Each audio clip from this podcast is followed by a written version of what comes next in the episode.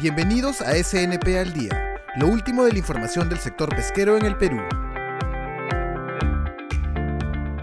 En una ceremonia virtual organizada por el Ministerio del Ambiente, el presidente de la República, Francisco Sagasti, felicitó a las instituciones públicas y privadas ganadoras en las diferentes categorías del Premio Nacional Ambiental Antonio Brac E. Entre estas, destaca el programa Salvamares de la Sociedad Nacional de Pesquería, por su aporte a la conservación y recuperación de ecosistemas continentales y marinos, especies y diversidad genética.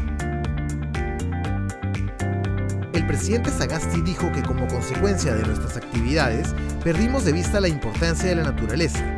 Por ello, hoy nos encontramos en medio de una profunda crisis ambiental, por lo que saludó la diversidad de las experiencias ganadoras del premio por su aporte a la defensa de nuestro medio ambiente e invitó a todas y todos los peruanos a enfrentar el desafío de replicar por todo el país estas experiencias. Dijo también que hay que restaurar el balance entre las personas y el ecosistema para lograr una convivencia en armonía. El Premio Nacional Ambiental es el máximo reconocimiento que el Estado peruano otorga a quienes contribuyen con la protección ambiental el manejo sostenible de los recursos naturales y la conservación del ambiente, a través de prácticas que pueden ser replicadas.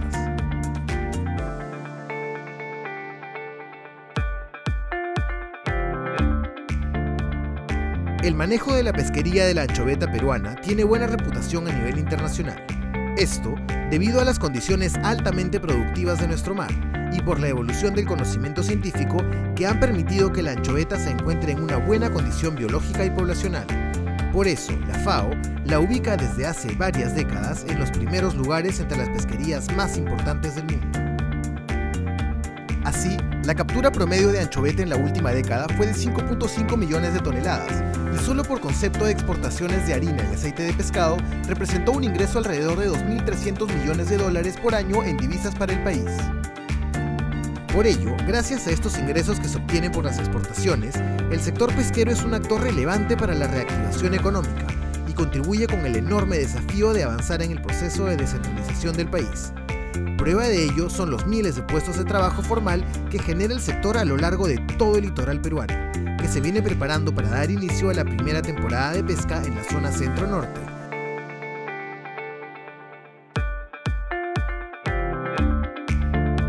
En su columna semanal publicada en el diario Correo, la presidenta de la Sociedad Nacional de Pesquería, Cayetana Aljovín, señaló que el descontento en la población del interior del país ha sido evidente en las últimas elecciones generales.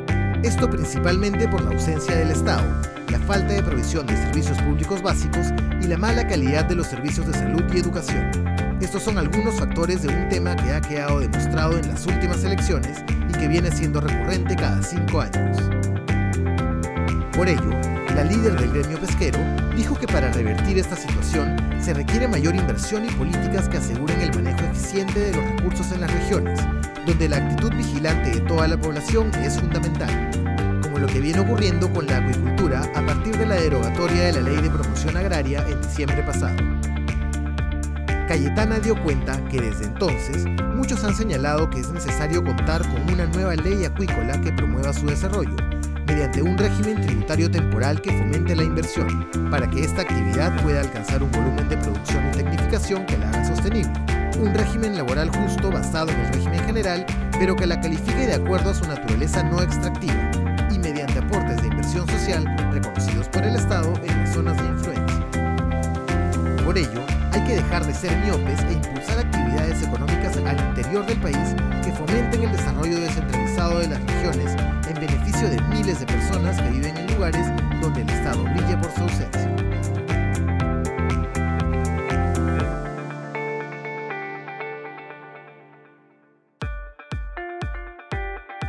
Gracias por acompañarnos en SNP al Día. Pueden seguirnos en todas nuestras redes sociales. Facebook, Twitter, LinkedIn, Instagram y YouTube.